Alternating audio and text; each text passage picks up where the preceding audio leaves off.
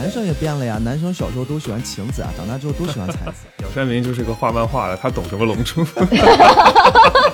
亲眼见过一个五十几岁的大叔玩那个跳舞机，玩的巨厉害的。我说国王排名就是前四话，把大家的胃口吊的实在是太高了。然后之后咣的一下就，哎，你在干什么？设想一个三十岁、四十岁的人，选择套了一个很萌的萝莉，带着兔耳朵，他张开嘴是一个男性的声音。那宇宙的尽头是二次元啊！人依托于物语而存在，而物语是冲突的关键和核心。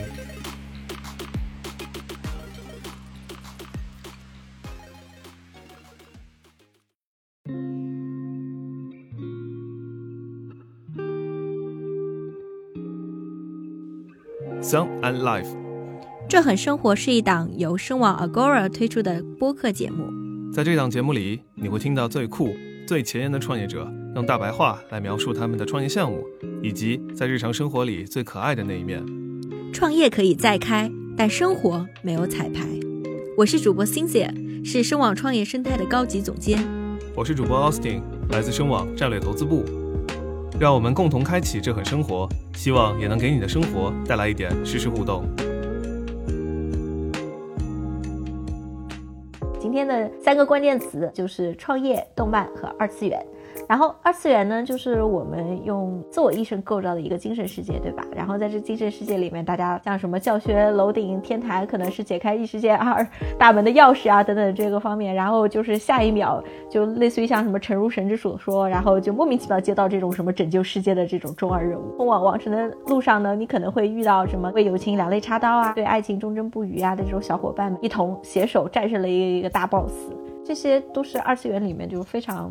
稀松平常的这样子一个事情吧。可能某一个阶段，一觉醒来，你可能发现你自己托着腮坐在一个靠窗的教室里面，实际上台上的老师在讲什么，你可能已经不知道了。然后眨眼之间，可能又出现在了某些什么铸剑师啊、武器师面前。然后等到你的这个黑色的日轮刀出炉，回过神来，然后你微波里面的胶质香蕉正在旋转加热。就我们都是被二次元救赎过的这个人，他也是我们生活中不可缺少的一个部分。所以今天我们这很生活的节目头一次，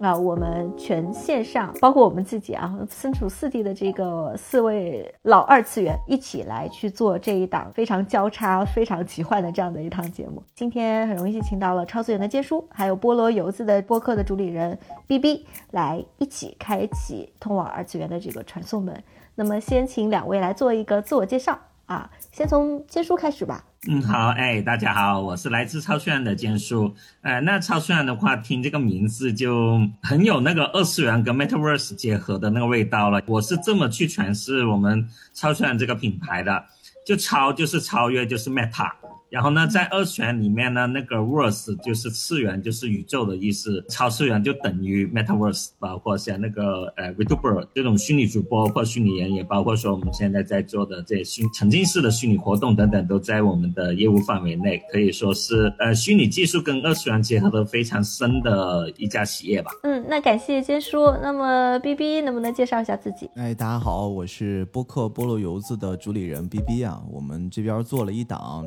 专门定位给成年人听的动漫播客，啊，经常在里面，啊，夹带私货这词儿其实放到我们身上还挺合适的。经常借助一部一部的动漫去聊它，去感受它，分享一些我们自己很片面的个人生活感悟啊、个人见解啊。做了一年多了，其实整个对我们自己来说也挺治愈的。可以。嗯，感谢 B B，呃，今天也是我们第一次串台哈，也是聊了一个其实我们大多数的听众应该都很感兴趣的一个话题，就是二次元。想问一下两位嘉宾，大家都是从几岁开始接触二次元的？就是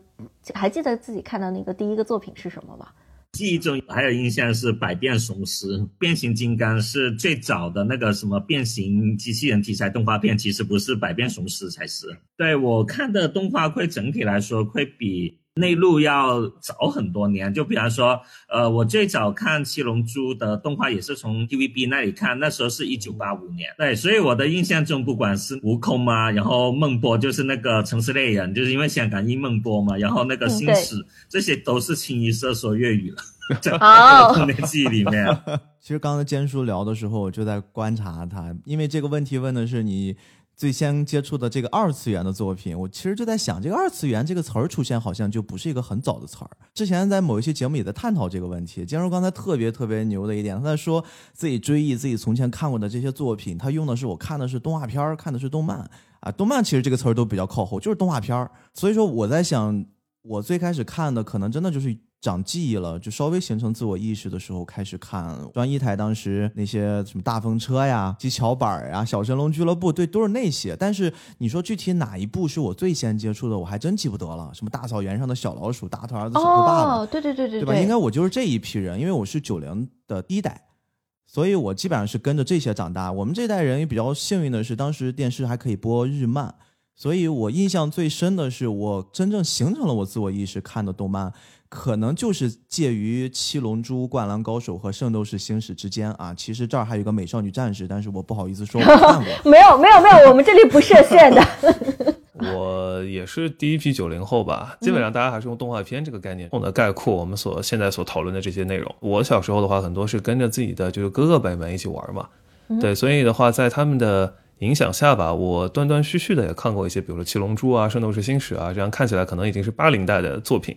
但是你要说我认认真真开始看的，那应该还是要从九八年的《名侦探柯南》开始。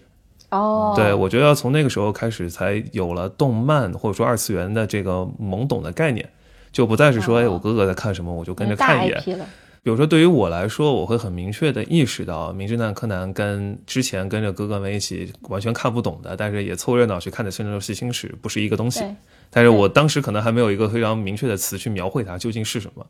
嗯，因为以前都是叫动画片，动画片儿，对，对，那个，然后那个叫漫画书，国内有过一段时间，类似于像论战和讨论吧，嗯，就是这对于什么二次元、二点五次元、三次元的这个区分，对。在二次元这个词还没流行起来之前，就大概是两千年左右的时候吧。那时候是有一个词是那代替二次元，因为呢，动画会很多会跟那些就是呃就低幼动画或者什么儿童动画会捆在一起嘛。然后所以那时候玩这些的人都不喜欢用动画这个词来形容的。动漫这个词的叫做说，呃，创始人还还我认识他是金城老师，就是相当于是那个广州这边一个老一代的漫画家，就是漫友就是他创办的，就讲来讲。哦，漫游动漫这个词也是它双方的，它简单就把动画和漫画凑在一起，然后就以区别开动画，因为它呃或者说卡通这样子的。实际上在两千年前后，再有一个词会更加精准的，就是呃御宅族。我是属于年龄比较特殊啊，反正就是那种很早入宅的那群人，其实那个时候其实都叫阿塔苦的，都都叫御宅族。然后可能会大家宅的东西不一样，可能有军武宅啊、游戏宅啊、动漫宅啊。是是是。所以实际上我自己来说，我是一个是属于模型宅，自己做拼装涂装。我成年之后，我看动画不算特别多，反正就是说我玩模型手办是持续的比较长的时间。所以坚叔，你是手办控，你是做冰人手办这些方面的雕像、冰人。模型、手办都是不同的人群，但是这里面肯定会有交集。对我问一个可能偏学究的问题啊，因为像很多人会认为说二次元的延伸可能是 A C G，有些可能会加个 N 嘛，再把轻小说放进去。比如说特摄片算吗？啊，如果特摄片也放进二次元里的话，我最早接触的二次元应该是奥特曼。其实我接着刚才 Austin 说的这个问题啊，我们同样在展开一个思考。那你说现在从这个分类里面我们来看的话，那动画电影到底是算在动画里还是算在电影里呢？对吧？它是用动画的形式来制作的，但是它呈现在大荧幕上。那你说它到底是归在电影里面，还是归在动漫里面？我觉得现在市场上更常用的分类是这样的：如果它是一部日本导演的日本作品，那么它是动漫；如果它不是日本导演的日本作品，那么它是电影。就比如说像那个《天气之子》或者《你的名字》，那毫无疑问是动漫或者二次元的领域。但如果你说了不起的狐狸爸爸算什么？我觉得可能很多人会把它放在虚构电影里。那我再问一个更那个什么的问题，那请问？在大荧幕上面放剧场版，就是算电影还是算动漫？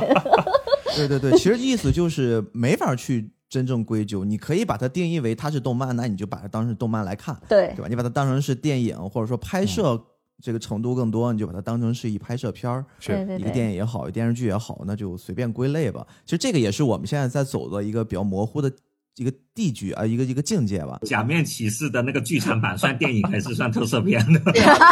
这就已经很难分类了，真的太难了。大家都是很早就开始接触二次元的嘛，因为大家就讲出来的应该都是中国最早引进二次元的这个时间吧。就是如果我们严格来分的话，对吧？咱们国产的动画片一九五几年、一九六几年也都有。对，上美的那些就是美术片嘛，啊，它那个时候叫美术片。嗯，对，咱们应该都是随着这一代就是这个文化去成长起来的。那我现在就要问一个就是灵魂拷问，有没有那种一想起然后就会很燃的那种 OP？或者 ED 就是印象特别深的，就是脑子里马上就有的那个。哎，我其实还真有，而且所有人问我，我都会统一的回答，就是《灌篮高手》。我觉得这个作品对我影响太大了，包括它所有的 ED 啊，包括插曲，其实你会发现，整个这部作品的完成度，虽然很多人还是在诟病它的 TV 版各种各样的问题，但是我觉得它目前来看，完成度加上我们曾经对它的情怀来说的话，它真的是一部特别特别值得我。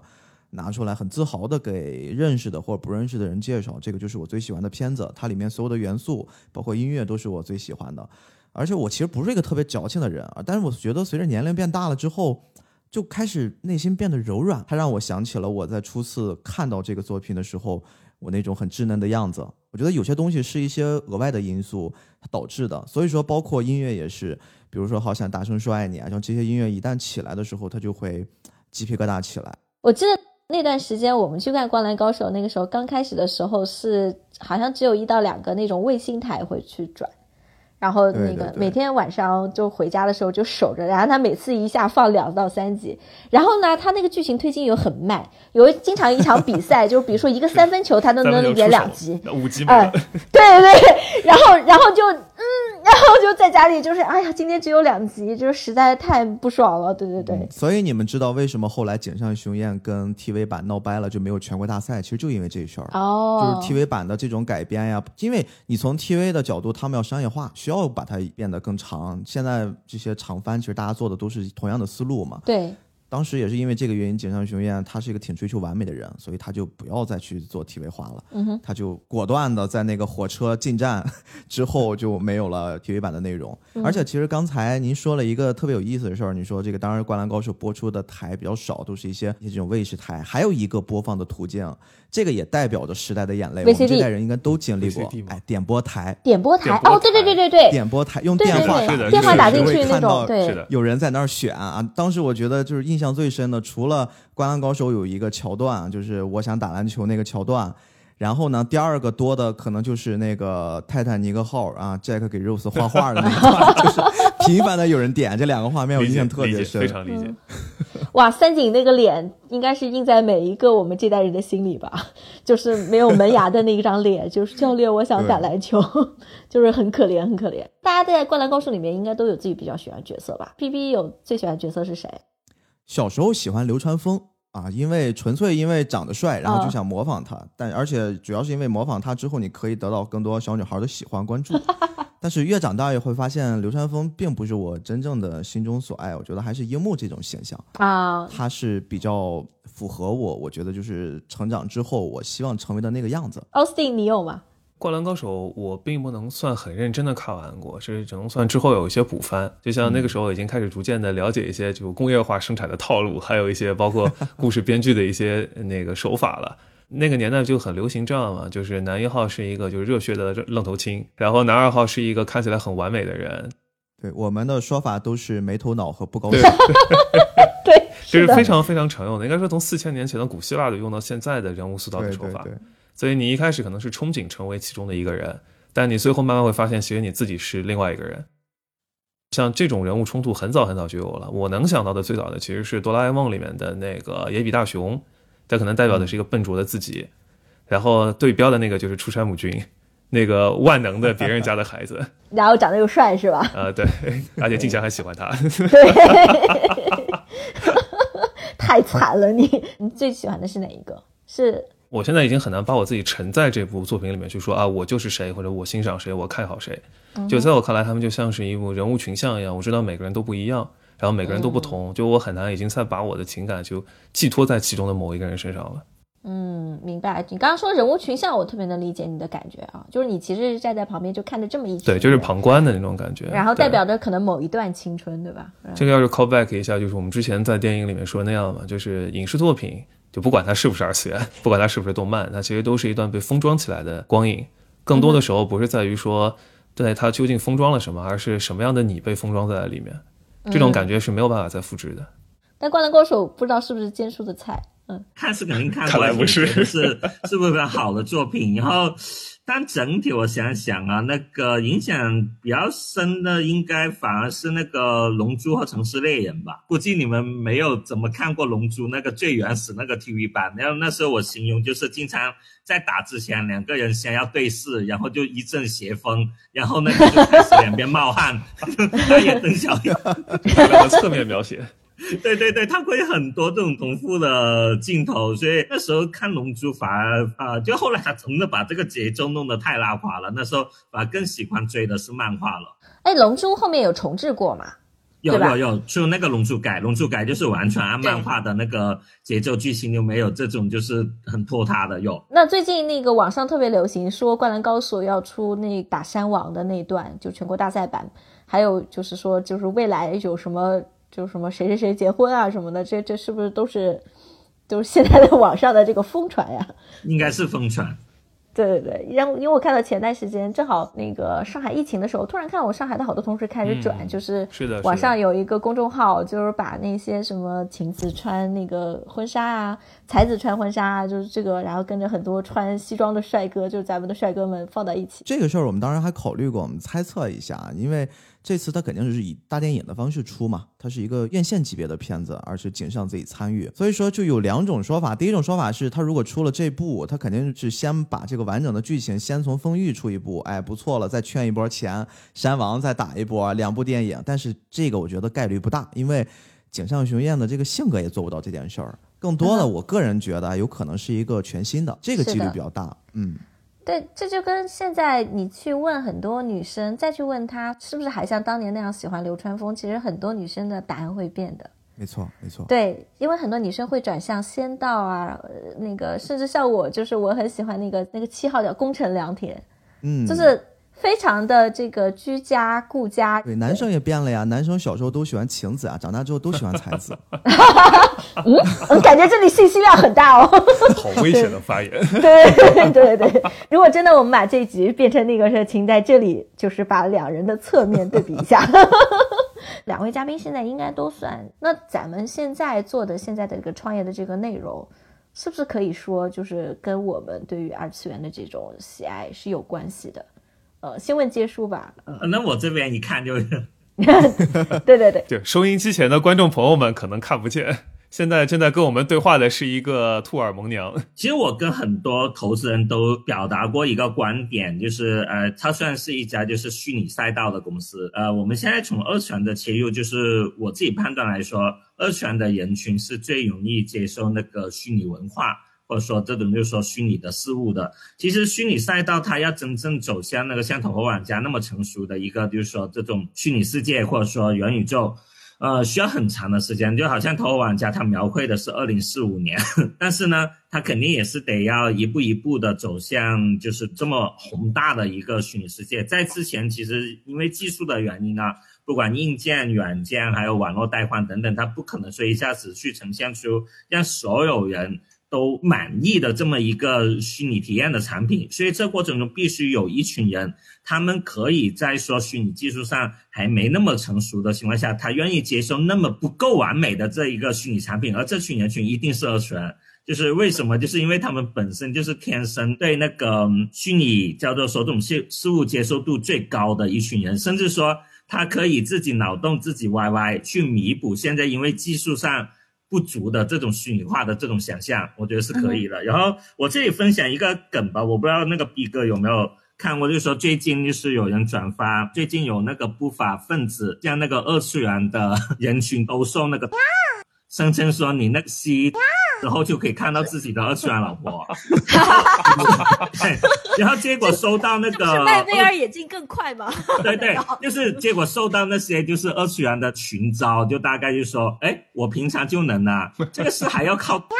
要靠，就是你那个修为不够，对二次元热爱不够，就说我现在不就跟我的老婆在聊吧，有钱买，我宁愿有钱买点谷子，就是那种软周边，有钱买，我宁愿给二次元老婆充值。那么逛漫展比西还多了，就是应该是基于真实的一个梗。但这里可以看出说，二次元人群他就带有很强的这种叫做想象空间。他的会对虚拟的这种事物世界会有更高的接受度，以及说一个叫做自我脑补补完计划。然后，那我觉得这个是在。虚拟赛道早期的时候是可以说是一个非常珍贵的一个用户群，也是我认为说虚拟世界里面它应该是第一批的那种叫做种子用户群吧。是，我就稍微补充一点，就是一个令人悲伤的事实是，按照最初的设定的话，铁臂阿童木应该二零零三年就已经被创造出来了，但是我们依然可以看到我们现在生活的是一个什么样的世界。我们有小爱同学吗？他没有原子心脏。哦，对了，以及就是大家都知道的，由于日本发生的一系列的事情，现在新版的。阿图木用的也不是原子能的心脏，应该是清洁能源吧？我记得，还是低碳环保那种是吧？毕竟原子能这个现在在日本的社会中，可能并不一定是一个非常正面的形象。哦，那可能有辐射是吧？虽然阿童木它本来就是 atom 嘛，就是原子嘛，二次元也好，就是非真实虚构的内容，都是以梦为马的行业。但有时候这匹马跑得太快了，也比我们想的要快得多。正好跟大家分享一个故事啊，可能这也算是我不知道是不是创业这事儿，大家自己界定。因为我之前说是一个一直听播客的一个老听众，然后一直想自己尝试做播客，本身也有比较强的表达欲。然后后来遇到了一个我我也是我之前的公司的前同事，我之前是在影视公司，然后他呢是一个特别特别牛的人，他首先画工很厉害，他是一个影视的美术。他经常会做一些场景啊，这种一个很厉害的朋友。当时我们一拍即合是怎么着呢？他特别想画漫画，他曾经在十年之前的有妖气上刊登过，但是后来他终止了。主要的原因是因为他的画工非常非常的厉害，基本上就是井上那种风格，非常细腻，非常强。但是他会发现他在创作的过程之中编不下去，他觉得好难，编剧这块好难。然后呢，我的能力刚好是我可以编。我们俩就一拍即合，说那要不然我们自己画一个呗。这个漫画作品我们想要什么样的东西啊？大概比如这个片子还可以拿来参考借鉴，那个片子可以给我们启发。聊着聊，我突然有一天意识到，我们每次一聊起来就没个头，一两个小时。我说为什么不把它录下来？录下来不就是播客吗？这不是一直我想做的事儿吗？然后就有了菠萝油子。为什么叫菠萝油子呢？因为这个名字很奇怪，对吧？这是青岛一一条已经消失的路。这条路当年是有非常非常多的人在上面摆摊儿，大家可以想象，这是一个物理的咸鱼，上面卖各种东西。青岛的第一批孩子接触漫画就是在这条街上，因为有非常非常多人卖漫画书。每个城市都有这样的地方，对神奇的角落。这条路消失了，这条路消失之后，我觉得那就拿来吧，拿来给我们用了。然后我们就起名叫菠萝油子，后面又慢慢的开始尝试做各种各样的内容。但是动漫这块，特别咱们现在说的国漫。其实非常不成熟，它正在一个我们可以理解是快速起步的阶段吧。我们就后来发现，有人可以为国漫的宣发做一些努力，为中国电影宣发做一些努力，但是没有人会给中国国漫的宣发给他们做一些东西，因为很多人都在唱衰这件事儿，他们都在觉得不如当年上美影的那批老前辈们做的东西好。当然，某种程度上，我们当然会说那些老前辈他们是更匠心的，但是时代不一样，环境不一样。现在同样，我们也认识到了一大批年轻人，他们在动漫的，特别是国漫国创啊，B 站用个词儿叫国创，就这个路上大家都在努力着，但是它只有一种声音，就是要不然就用国漫崛起，用一些不太懂这个动漫的、不太懂国漫的一些媒体吧，他们就用一个国漫崛起的词儿就给你包装一下。现在甚至很多人看到这词儿都觉得反感。我觉得不应该这个样子，我觉得应该是有一些真正热爱的人为这些在做这个领域事儿的这些人发声，我想用这种方式来去尝试一下，去看看能不能做一些接轨。另外，播客是一种比较有温度的方式嘛，它不是那种功利性特别强的啊，这个就特别好，这个牛逼，你们都来看。我觉得不是那种像卖白菜那种逻辑，所以。慢慢的在尝试，就是现在你的这个联创，你的那个 partner，其实他就是同道中人嘛，就是两人因为这件事情聊到一块去的。那我也很好奇，对坚叔来说，你的联创是二次元认识的，就差不多一个技术合伙人这种级别吧，就是我们的 TA，就他就负责用那个代码写那种 3D 效果，懂游戏行业都知道这个岗位是非常宝贵的。如果市场上有个好的 TA，他游戏公司用不上，他也会想办法把他招进来，你要花钱养着，也不愿意他流失到。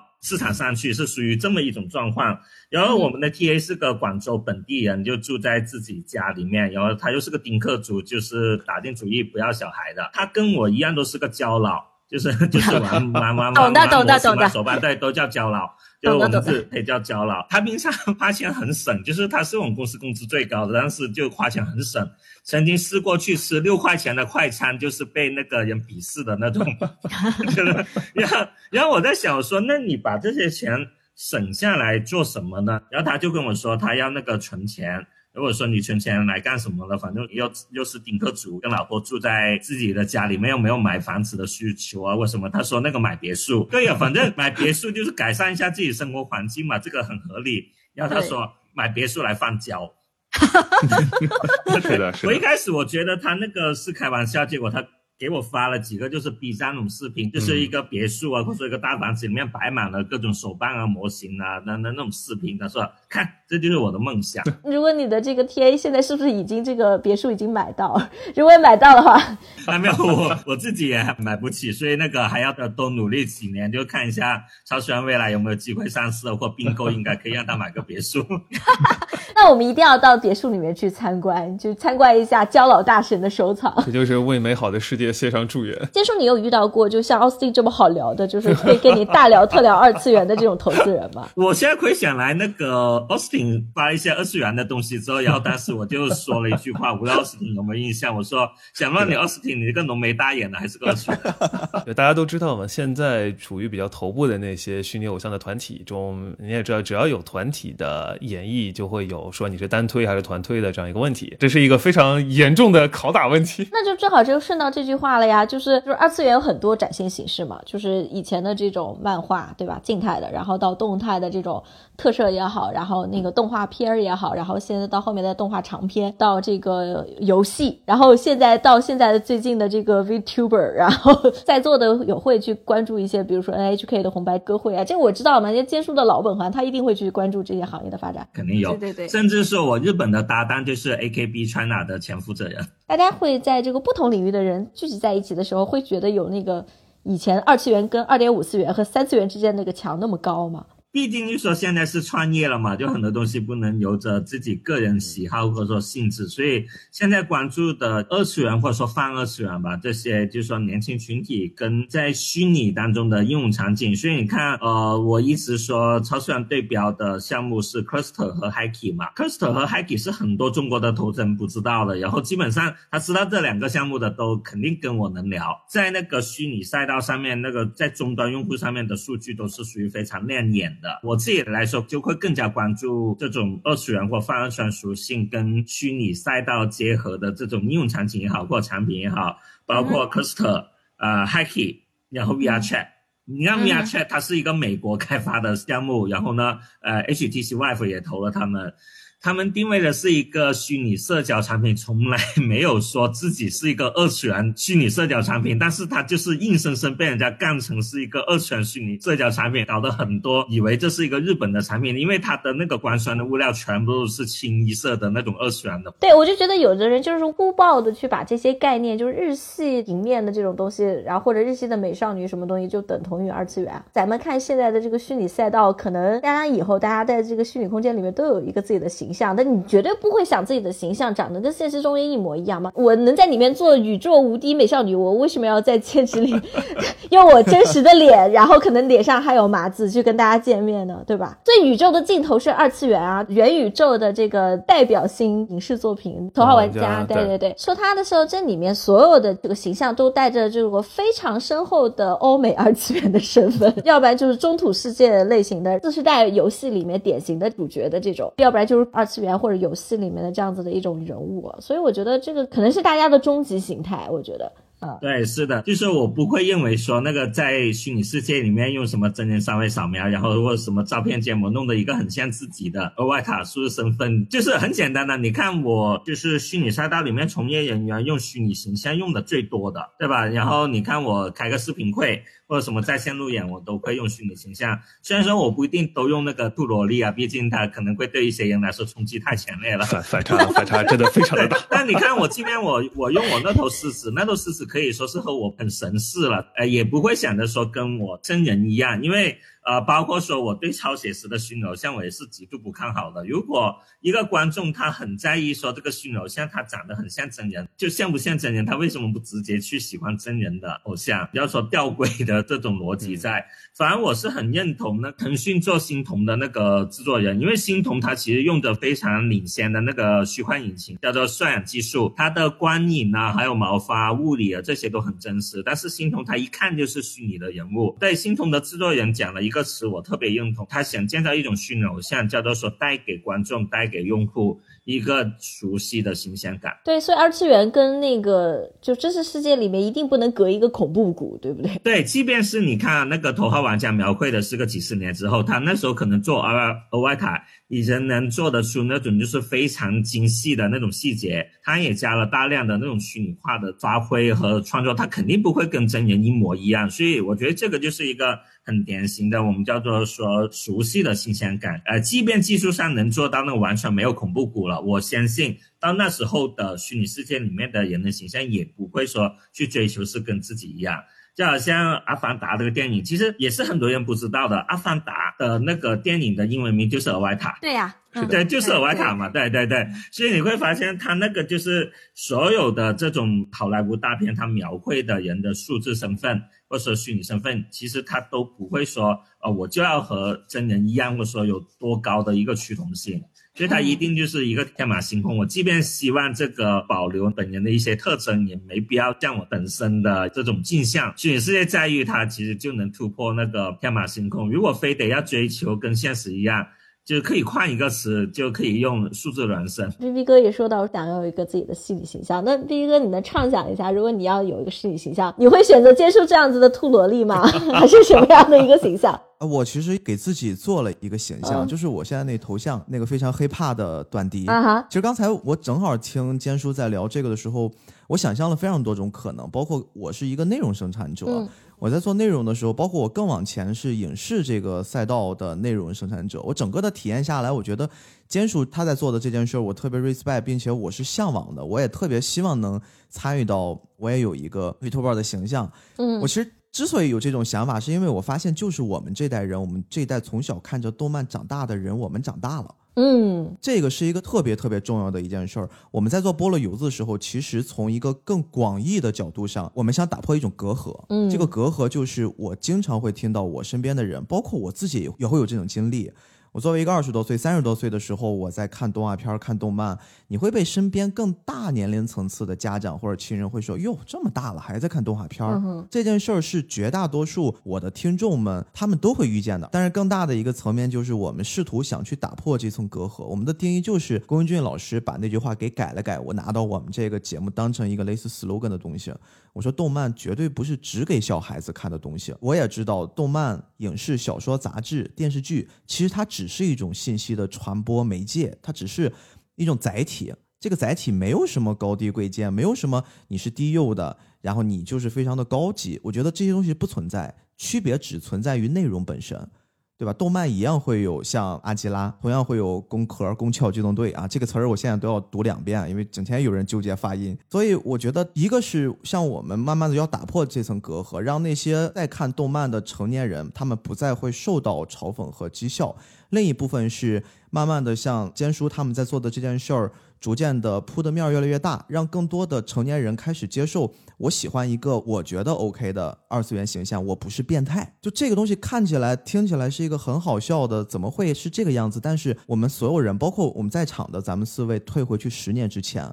你设想一个三十岁、四十岁的人选择套了一个很萌的萝莉，带着兔耳朵，他张开嘴是一个男性的声音，你们绝对不会像现在此刻这样子，我们这么容易接受，我们这么容易谈笑风生。这是一种慢慢的时代发展给我们带来的更多的从精神方面的这种平等啊。我们现在也说尊重 LGBT 群体。我觉得二次元其实也是其中一部分，这东西没有什么东西是我们难以启齿的，必须要把他们当成特殊一类人看待的。再过个二三十年，应该中国也会有自己的水手服爷爷，是吧？对，啊，我觉得不用二三十年，可能两三年就可以了，结束。哦不不，两三年应该不行，两三年之后的爷爷他就是应该这个五零后，这主要是一个人口学问题。所以二次元的尽头是八零后吗？就特别有感触，就像好像金书现在的这个技术，它的实现是需要一个中之人，对吧？去给充实这样的形象，就是我们跟现实生活中间也需要一个中之人。但这个中之人可能就是像我们的这个二次元形象这样，它是代表了一种现在现实的这个社会和我们心中当年看二次元的时候那个赤子之心之间的一个妥协。当时大家会觉得说这是一个非黑即白、非死即彼的事情，就是如果你看动漫呢，你就是坏的，对当时的一个看法，很重的这样一个心理压力，或者说甚至是污名化的这样一个东西在身上。对，是的，在小的时候没有那么多机会可以出国的时候，大家对日本的文化、大和民族的文化了解最多的。难道不是通过二次元吗？就是对待一个异域风情的这样子的一件事情，最直观的感受就是二次元。哦，原来日本的高中生在学校里是需要脱鞋子的，有夏季，大家会穿着浴衣跟心爱的人一起吃苹果糖，而且好像全日本的蝉的叫声都是一样的。对，就是这个梗就。非常深的，就因为所以才会出现，就以后去日本去旅游，大家去怀旧去看很多的这样子的一些名场景。但实际上，大家可能不知道，在日本动漫成为日本的文化输出的这个主要途径之前，咱们的哪吒闹海、大闹天宫就已经在这个很多的影视节去获奖了。但这个也是一个挺众说纷纭的事情，因为像哪吒闹海啊，包括像小蝌蚪找妈妈呀，他们确实获得了非常多的国际声誉。但这个就得看，有一些的奖是在，比如说我们说在戛纳和在洛杉矶，有一些奖可能是布达佩斯和莫斯科，然后他们所代表的一些这个黄金时代的迷思可能就过去了。没错，没错。所以我要岔出去问一句了，就是大家都是以前看漫画长大的，看漫画的时候，在高中的时候，如果是二次元，真的会没有男朋友或者女朋友吗？好危险的问题啊！接受你有这种困扰吗？好强的攻击性啊！我难道不是以攻击性出名的吗？对这个问题问的非常好，我这边就可以非常骄傲的站出来，对吧？我的第一个斜杠是二次元，我第二个斜杠还当时跳 popping 呢，是吧？总有小姑娘会围着的呀。但是二次元这个事情不会为你的 popping debuff 吗？哎，其实说真的啊，在高中那个阶段，特别是我们这代人上到高中的时候，你说你还是喜欢看动漫，确实会容易，就是我说的那种被嘲讽一下。会有一些人用异样的眼光看着你，因为高中那个阶段的孩子们，他们有一种还没有完成心理很健全的一个建设。那个时候，他们都在去追一些很虚高的东西。就比如说，如果你是一个高中孩子，你说我现在还在看柯南，和一个高中的孩子说，哇，我最近在追美剧，你知道那越狱，你知道那个迷失多么多么好看，第几集出了什么什么剧情，大家会觉得看美剧的那帮孩子，他们是更加的 fashion 的一种存在。就鄙视链嘛，就这么来的嘛。没错，就是这样子。特别能理。理解，因为那个时候好像看美剧的是一圈，那个时候是 Friends 嘛？没有，我那个时候已经是越狱了。啊，这样子啊，OK，酷。是越狱起来的。高中的时候就这种感觉，大家分小群体的这个话题，远远没有现在的这样子的这种去分亚文化群体的那么的丰富。嗯，感觉好像一谈到这个二次元，就代表了自己的这种青春哈。青春当然没有特别一帆风顺的，就像二次元也有经常有特别烂尾的。说到这里，我也要诅咒一个人，这个人叫富坚一博。我就知道，我一说富坚一博，大家就知道我说的是哪一部嘛。在你们心里面，就是有没有觉得惋惜的这个事情，就是可以跟大家分享，就是可能是一个导演，或者是一个现在未完成的作品，或者是什么。其实我觉得讨论这个问题特别好的一点，就是这个是我很长一段时间一直在思考的一个问题。我不知道大家会不会有这种感觉啊？就刨除啊作品本身，当你真的很喜欢一部剧、很喜欢一个内容的时候，你希望它永远不停。前段时间我在陪媳妇儿看那个《请回答一九八八》，我就感觉我越看到最后，我越不希望这个剧停。我希望他们的这个胡同一直在，我希望这帮人就一直在互相发生着他们的故事。我就希望这个剧不停，就即使是说它没有什么特别让我感到很欣喜的、很有趣的桥段了，我希望这个故事一直在。所以说我放到动漫这边来说的话，烂尾这件事儿到底是谁决定的？我觉得它不是取决于豆瓣评分，或者说在我们某一个圈子里面大家形成一个很权威的呃评判标准。觉得烂尾的一个评判标准只在于你还爱不爱这部作品了，你还爱不爱这里面这群人了。嗯，我觉得它的标准只有你自己。现在你会发现，动漫作品跟我们当年一起看的，咱们都属于一代人，咱们当时追的剧都是长番，都是周更的长番。你会发现近些年的作品都是季播剧，要不然半年番，对吧？出来个年番的特别少，这可能是跟还是说商业化以及日本这个衰落之后对形成的这个问题。言而总之，这一切发生的一个根本，它导致了现在这批新的二次元观众跟我们这波人的观看习惯和对于二次元的情怀好像会有一些偏差。对对对，跟现在玩 cos 的人跟以前最第一波玩 cos 的完全不一样，一模一样。没错，而且我们再回到创作端来说的话，你像早些年，就像刚才您说你特别受不了的这个四个字都是褒义词组到一起，却是一个贬义的富坚义博，老贼。他们这代漫画家的所有创作逻辑都是一个长篇，长篇它注定你的构思绝对不是一个完整的体系。就即便是像尾田在做《海贼王》，一个他这么多集都可以埋这么强烈伏笔的一个作者，他一定在几十年、十几年的一个创作生涯里面，他会遇到创作某一个阶段会有一些低谷，有一些小小的干不动了，这是很正常的一种现象。但是你回到现在来看，现在一些新的漫画家，他们可能本身因为篇幅，他就注定不会是一个长篇，他首先会有一个比较完整的构架。就这个故事，它就是一个完整的故事。可能我们用编剧的角度，我就是按照两季或者一季的长度来做，我的目的就是为了最后 TV 化、商业化。那我的故事本身就是一完整的。同样的一波观众，九零年之前的、九零年之后的，当然我用年龄分不太公平，我觉得就是新观众和老观众吧。他们在面对不同的作品的时候，作者的创作理念不一样了，所以说你同样的用一种所谓的烂尾标准来评判，其实是对于所有的行业都不太公平。对我来说，烂不烂尾，我只能说就是有一些作品我实在是不爱了。这个不爱是可能我发现，呃，这些作者他绘制这部作品的时候已经他不爱了。比如说《龙珠》，我特别喜欢，我觉得鸟山明是天才。我觉得鸟山明是这个行业的神，但是鸟山明在后面做《龙珠超》的时候，我甚至曾经还做过一整套的 TV 版的《龙珠超》的解读，我会明显感觉我不爱龙珠了，即便我。曾经爱着他《龙珠超》之前的所有系列，我不爱他了，是因为我发现鸟山明好像不爱龙珠了。他好像是为了一个某种目的，而不是为了真正的这个本身的作品在做这个。对他被架住了，他不得不继续创作，因为龙珠的这个 IP 已经大到一种不由他来说不的，他没有这个决定权了。所以能像井上这样说不干就不干的，这是非常说断就断的人，对，太牛了。所以他值得我们去爱他。但我要再说一句，富坚老贼一定不是这样子的人。我稍微帮他开拓几句啊，因为我们之前在做悠悠白书那期的时候，我们还聊过这事儿。富坚其实现在身体状况并不是很好，他也不是像大家说的没事儿就打麻将没钱了。他其实漫画家长时间，他是一个特别强的体力活。漫画家在年轻的时候，他的像这种创作强，他早期是很勤奋的人啊。你想想，一天这么长时间坐在那儿，他后来还娶了一个很勤奋的老婆呀，很有钱的老婆。对啊，我说他真的是因为太爱他了。你看他画的多少个 IP，从悠悠白书到这个猎人 Hunter 成 Hunter。就是哪些不是那种拓宽了整个人的视野的这样子的这种全新的世界观的架构，大家都很希望他把这个事情说的再远一些，然后再宏大一些。他到最后为了把这个事情说圆，牺牲了大部分的观感，甚至出现大篇幅的就只有对话或者什么东西，甚至到最后就只有草图，然后由他的老婆帮他勾线。所有做二次元的人都面临这个问题，就是你其实是在创造一个就是有血有肉的生物。对对，他。生活在他的那个空间，就像现在坚叔在做的这个事情，真的太复杂了。他不是说现在我们看到的这个萝莉，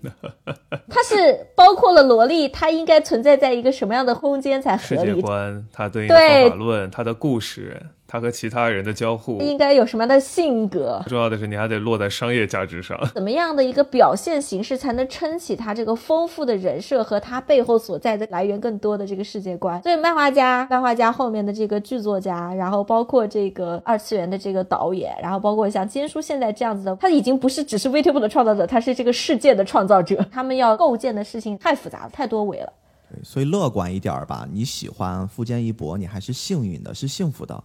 你想想，喜欢剑锋传奇的那些人，对吧？多可惜啊！他没有盼头了，他觉得他构建的一个完美的世界，他崩塌了，就是我看不到后面了。那个世界的上帝已经不见了，那就没有办法了。所以现在喜欢富坚的还是有盼头的，希望他身体早日康复。虽然我们简单的用年龄来断代不一定很合理啊，但我觉得他可能还是能代表一些东西。就比如说对于我来说，我现在对于很多的动漫作品是有一种近乡情更怯的感觉。就我知道它非常棒，它在历史上有非常高的这样一个地位。但我一看它是什么一百二十话起跳，我可能就不看了，因为我之前只能说断断续续的开始看。但是我开始认认真真的看呢，其实它最吸引我的一点，说起来非常的功利，就是我每个星期只需要二十分钟，它比美剧、比电视剧、比电影都要短，但它依然能够完整的讲好一个故事。而且其实你现在能够看出来，随着这个作画水平啊，随着它的这个商业化的这个呃进程在不断的进步，你会发现其实整个我们叫制作组嘛，就日本的这个制作组制度的话，他们也是想了非常多的办法。按照传统嘛，第一话是用来铺垫、讲述时代背景和介绍人物；第二话的话要开始有主要冲突，然后按照惯例第七、第八话要有大冲突，然后之后的话会有误会、矛盾、转折，都是这个逻辑。因为你也知道说，哎，如果做得好，他们还要考虑续集怎么做；如果做的真的很好，还要考虑 OVA 和那个电影版。然后同时的话，你作为制作组嘛。你相应的衍生品、你的游戏，然后包括你的手办，都必须得立即得跟上。就你能看出来，大家其实现在不再像原来那么天马行空，说我是造物主，我就是要创造一个世界，让大家来玩的很开心。不是这样了，就是我保证给你讲一个 OK 的故事。如果你运气足够好的话，这个故事真的非常棒。但是呢，我也不掩饰说我要商业化，我要赚钱这个想法。这几部动漫其实是现在经常被延上的。你要说被烂尾的，比如说《博人传》燃不燃啊？这样一个问题。比如 说，对近期的巨人究竟有没有烂尾啊？比如说，比如说，在上一个季度，让非常多人一开始非常感动，然后陷入迷惑的国王排名，他究竟在说什么呀？对，像这些都是按照现在人的看法，他们就属于漫画家失格。你创造了一个梦，你一开始说的那么好，就比如说国王排名就是前四话，把大家的胃口吊的实在是太高了。是的。然后之后咣的一下就，哎，你在干什么？但是可能石界草辅他一开始就没想那么多。如果你去看原著的话，你可能崩坏的会更快一些。哎，这个时候我就插一句话啊，就是每集我们都会问一个灵魂问题嘛，就是双选选一个嘛，让我们自己可以选的话，是选动漫改编还是原著呢？坚叔是什么？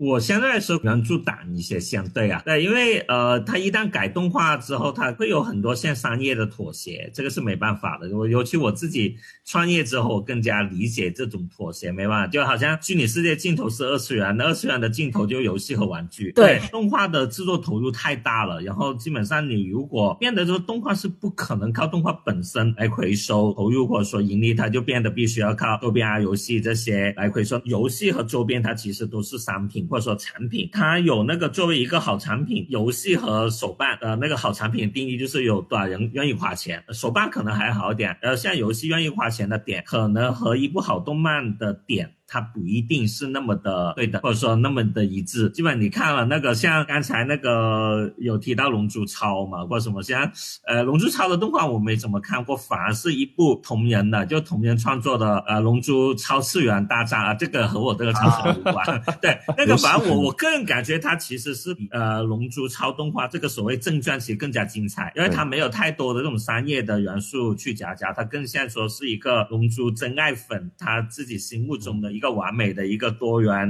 龙珠宇宙的一个设想，没错没错，二次元的经典爆言嘛。鸟山明就是个画漫画的，他懂什么龙珠？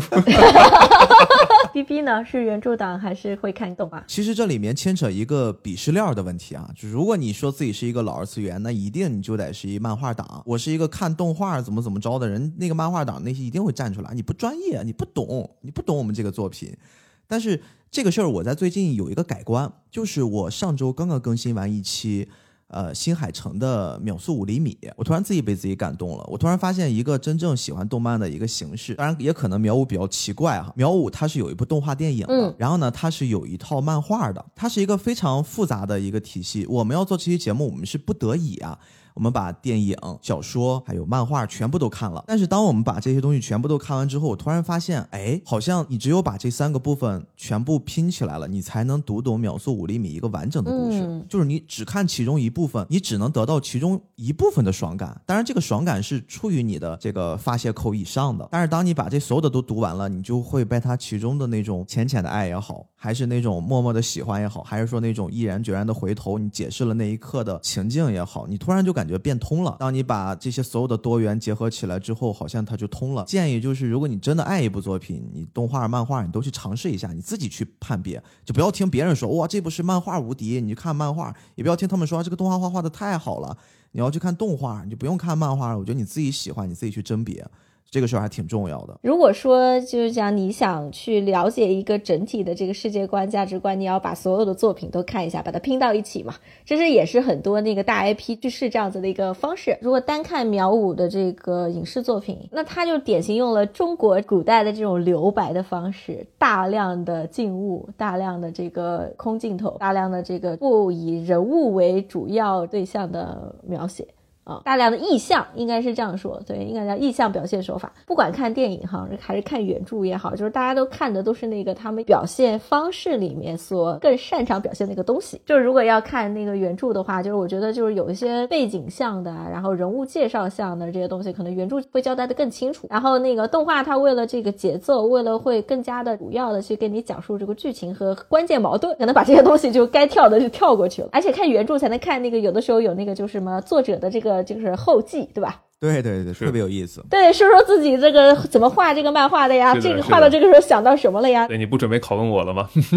我准备拷问你呀。呃，我觉得我比较简单一些，因为我肯定不是一个原教旨主义者。就我认为说，一个世界如果是鲜活的，它肯定会往前去走。就算这个世界它没有变化，那么观察这个世界的你也肯定会有变化。我举几个简单的小例子吧。我心目中最好的季播动画一直是金阿尼的《冰果》。哦啊，我觉得真的只能是大家去看才能去体味它的精髓的这样一个作品。就像因为最近一段时间《十三骑兵防卫圈》刚刚上了 Switch 嘛，然后很多人对《十三骑兵》，包括像我的对它的评价都一样，就是你打完这部作品之后，你就很想失忆，因为它的故事说的太好，但又不允许你从另外一个角度去解读，所以你就很难再去再体会一遍这样的故事。其实冰果也是这样，很多人也是因为冰果的动画化之后的话，再去看他的新小说，会发现这两部作品基本上没有什么相关性，哦，甚至可以说是表里世界的这样的一个存在。嗯，说到金阿尼，这好像也都是我要说刚才接说那句话了，没想到奥斯汀浓眉大眼的。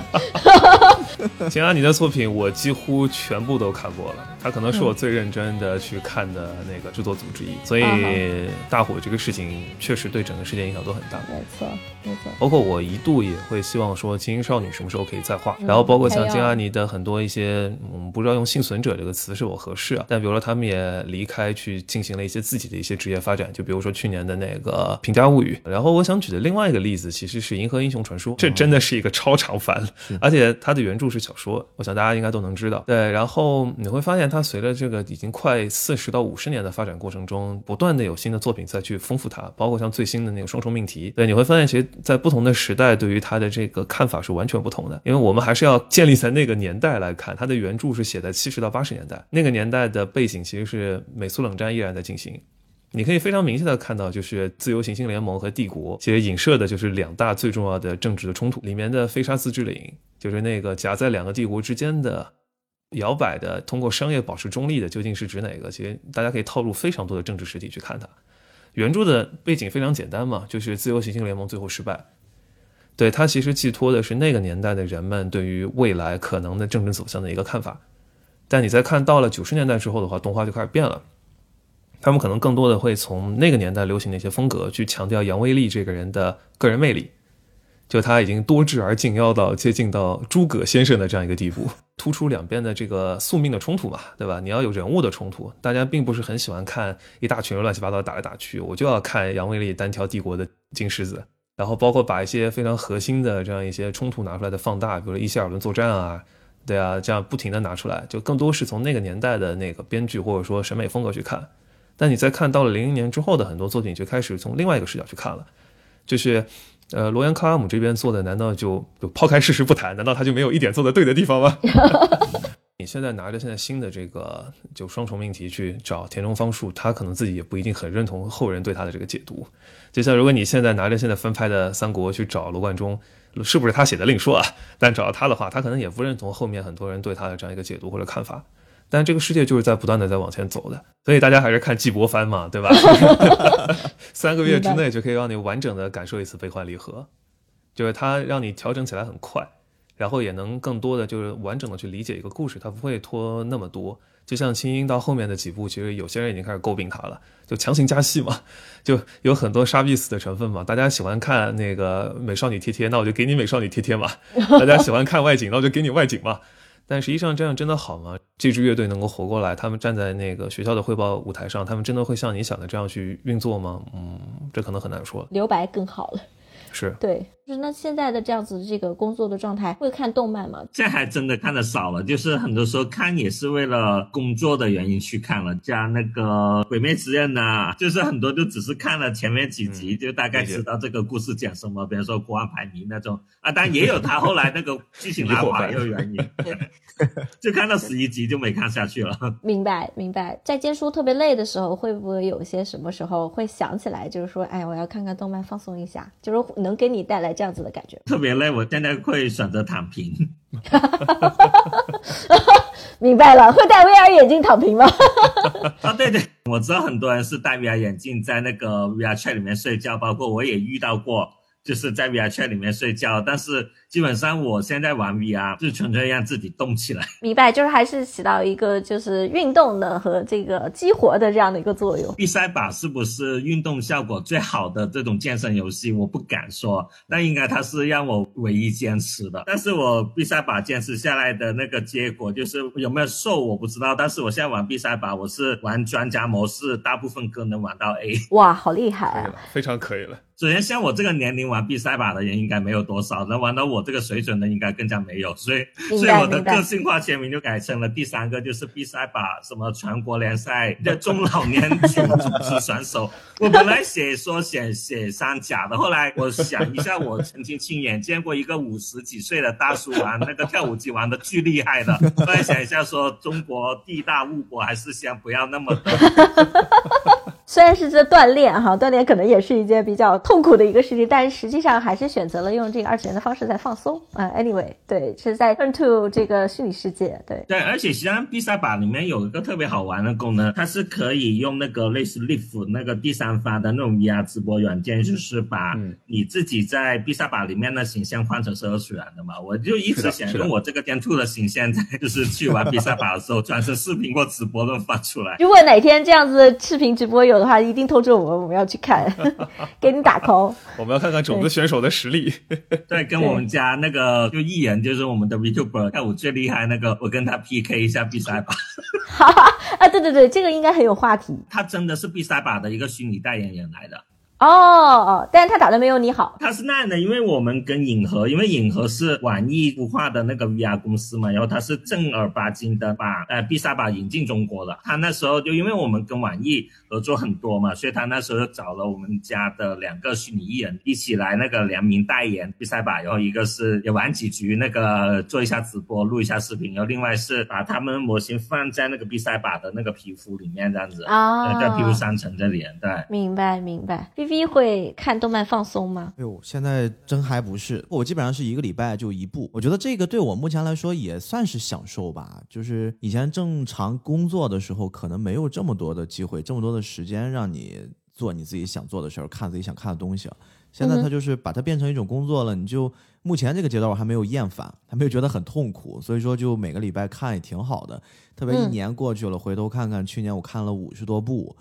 哇塞，这些片子还是一周一部，还是可以的。但是后面也会在想，会不会把这事儿慢慢跟我初心就变了？因为之前可能看真的就是像大家都习惯的，一个是喜欢，一个是放松。但是慢慢每次在补这些剧的时候，你还要额外想，哎呀，这期节目啊，特别是大家的期待越来越高了，作为一个内容生产者的那种焦虑就出来了。或许我会担心未来这种东西变得频繁和多了之后。看内容就不纯粹了，但是我觉得有时候会安慰自己的一点就是，当时在跳舞的时候，我那个老师跟我说的一句话，这个事儿一直记在我心里面。他跟我说，如果你连你最喜欢的东西你都没法坚持，你都做不好，那你还有什么东西是可以做好的呢？当然觉得这个话是有道理的，它是可以激励我的。当然还是要做好一个平衡，不然最后生活里面全是二次元，其实也挺可怕的，对吧？没错，没错，是的，是的，是这样子的，就是用爱发电，但是你不能一直就是爱无限。对对对，它是要有弹性在，对吧？嗯。呃，就是大家都积累了很多这样子的看过的这个动漫嘛，应该也是看过很多形形色色的这种主题，包括 Austin，你其实也三十多了，对吧？嗯嗯，是的，没错。对，成年人生活肯定有很多无奈嘛，就是这个中间有有曾经动漫中教会过我们的一些事情，可能遇到挫折的时候会想到以前在二次元里面看到的一些故事也好，人物也好。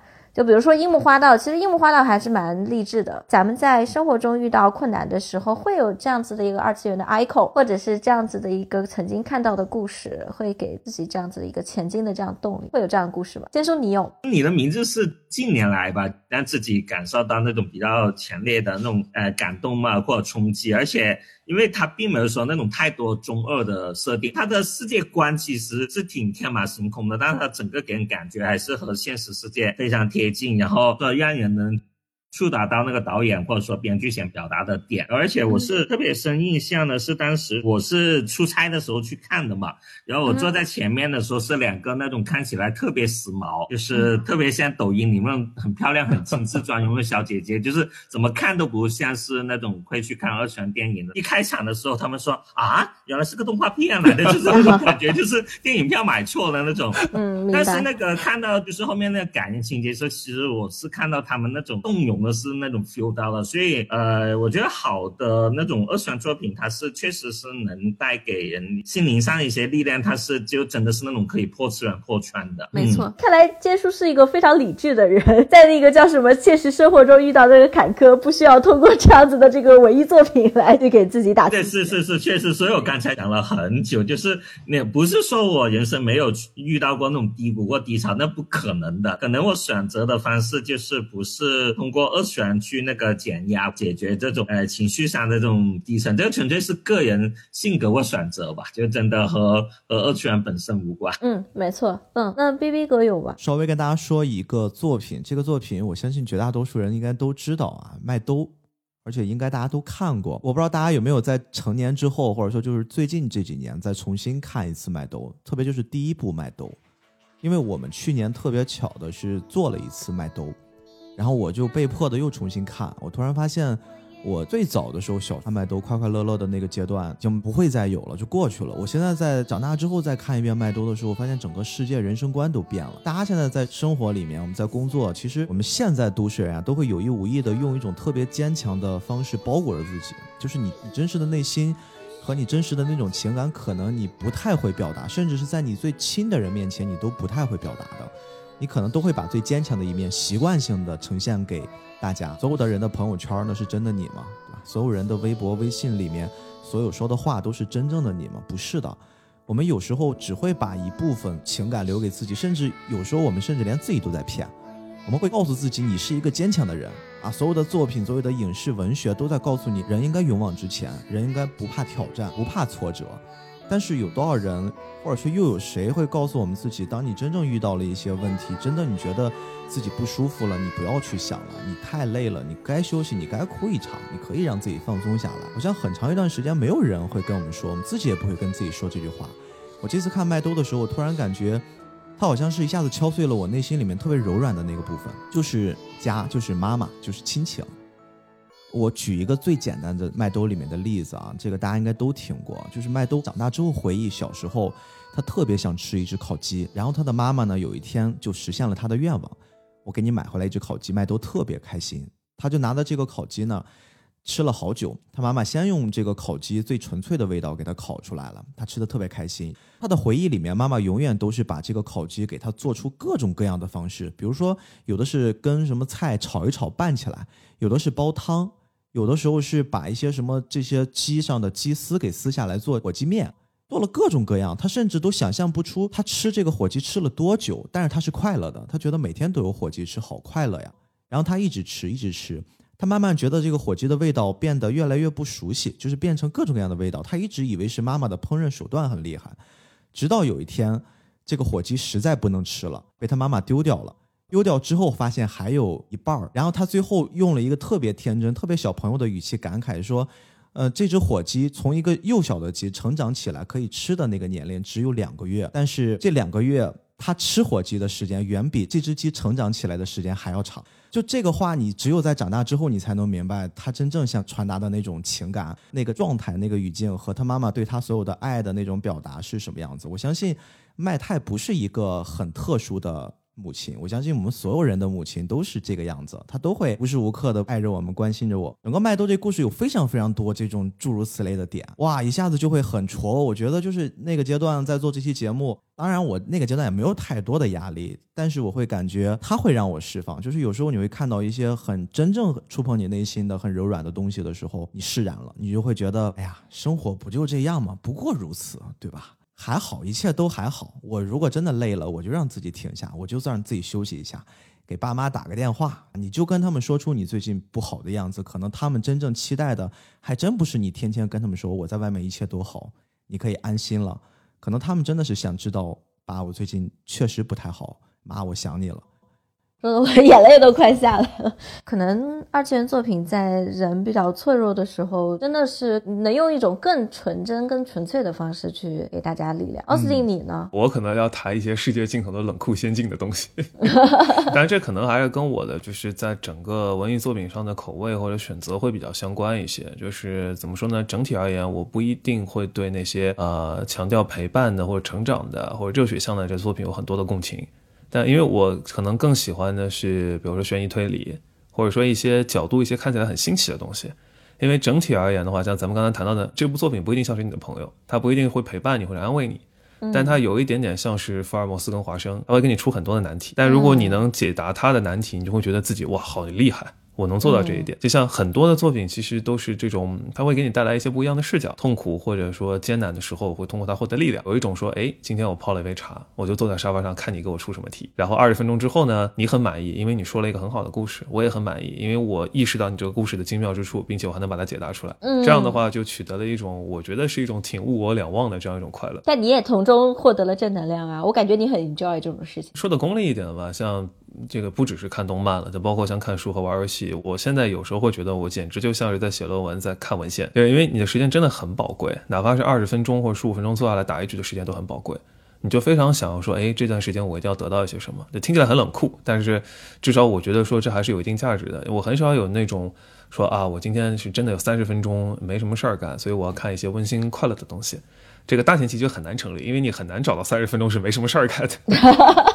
所以就变成了说，我知道，OK，每个星期二晚上十一点你要播出新的一季，然后你在这一季中会有一个新的谜题，然后我不怕，来吧，出题吧，这样的感觉。冰果它其实是一个包裹在这个就粉红色的校园浪漫风格下的推理番，按照它的原话叫蔷薇色的悬疑高中生活。没错，嗯，非常有意思。然后还有像一些可能视角经常有点奇怪的剧，比如说最近刚刚开播的《派对浪客诸葛孔明》，刚刚完结的那个《天才王子的赤子国家振兴术》，真的好长啊这番，但它就有一点点那种重点番的味道。像如果你是一个历史学或者爱好者，你其实从中能看到很多的东西，比如说这个占领了大陆一半以上的帝国是谁？为什么帝国跟其他的诸侯会因为宗教原因而开始战争？然后一个小国是如何在多个大国之间闪转腾挪发展贸易的？就你说这些会给你陪伴或者说安慰吗？不会。那你会觉得说啊，原来就是你在《资治通鉴》里或者在《罗马史》里看到的东西，还能用这种方式来呈现，并且它还有白毛红瞳的女主角，对吧？你还有什么不满意的？我都没说黑塔里亚，你这个东西真的不算什么。我觉得 那个时候才是对整个国家和历史的这样子的一个戏谑的一个表达方式。如果说最近一段时间给我留下比较深的印象，我在看或者看完的这样一些番，那宾果我就不再说第三遍了。还有比如说像《极主辅导》，